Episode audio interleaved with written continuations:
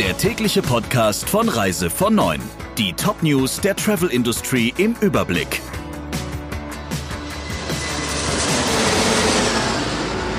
Ich bin Jennifer Hess. Einen schönen guten Morgen.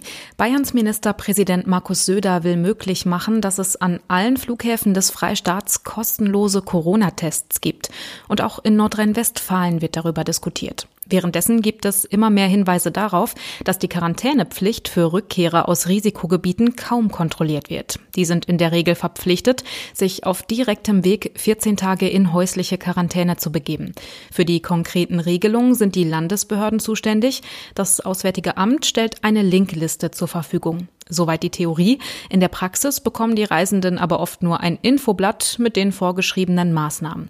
Dazu zählt in der Regel die Aufforderung, sich an die zuständige Behörde zu wenden. Der WDR berichtet am Beispiel Nordrhein-Westfalens, dass die Überprüfung der Quarantänepflichten nicht gerade genau genommen und die Verantwortung auch gerne weitergeschoben wird.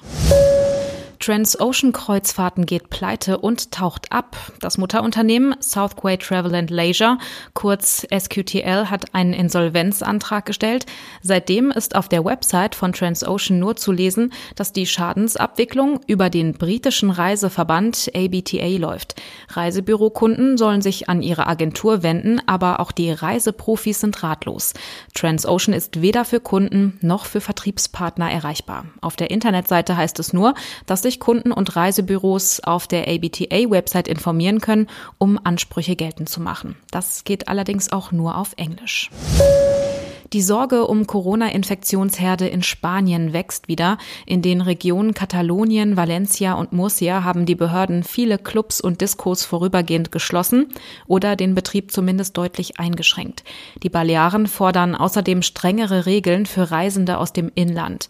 Der aktuelle Corona-Hotspot ist Katalonien. Die Gesundheitsbehörde hat nach Angaben der Tagesschau innerhalb der letzten Woche mehr als 7000 neue Fälle registriert. Die meisten davon in und um Barcelona.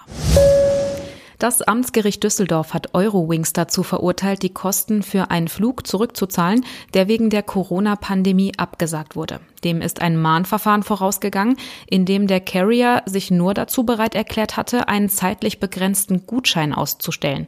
Rechtlich ist die Lage klar, weshalb es bemerkenswert ist, dass der Fall überhaupt vor Gericht landen konnte. Ein Kunde hatte Mitte Januar einen Flug von Miami nach Hamburg gebucht. Ende März wollte er fliegen, am 17. März hat Eurowings den Flug aber abgesagt und eben nur einen Gutschein angeboten. Die Karibikinsel Barbados bietet Besuchern ein Zwölf-Monats-Visum an, wenn sie von der Insel aus für die Firma in der Heimat arbeiten. Quasi Homeoffice von der Insel aus. Nennt sich Barbados Welcome Stamp Visa und ist nicht ganz günstig. Einzelreisende zahlen 2000 US-Dollar, Familien 3000. Barbados soll das schnellste Glasfaser-Internet und Handynetz in der Karibik haben und auch genug Büroräume, verspricht die Premierministerin. In Sachen Corona ist die Insel bis jetzt glimpflich davon gekommen. Es sollen etwas mehr als 100 Fälle auf 280.000 Einwohner gekommen sein. Das waren die wichtigsten Meldungen im Überblick. Wir wünschen noch einen schönen Mittwoch. Der Reise von Neuen Podcast in Kooperation mit Radio Tourism. Mehr News aus der Travel Industry finden Sie auf reisevon und in unserem täglichen kostenlosen Newsletter.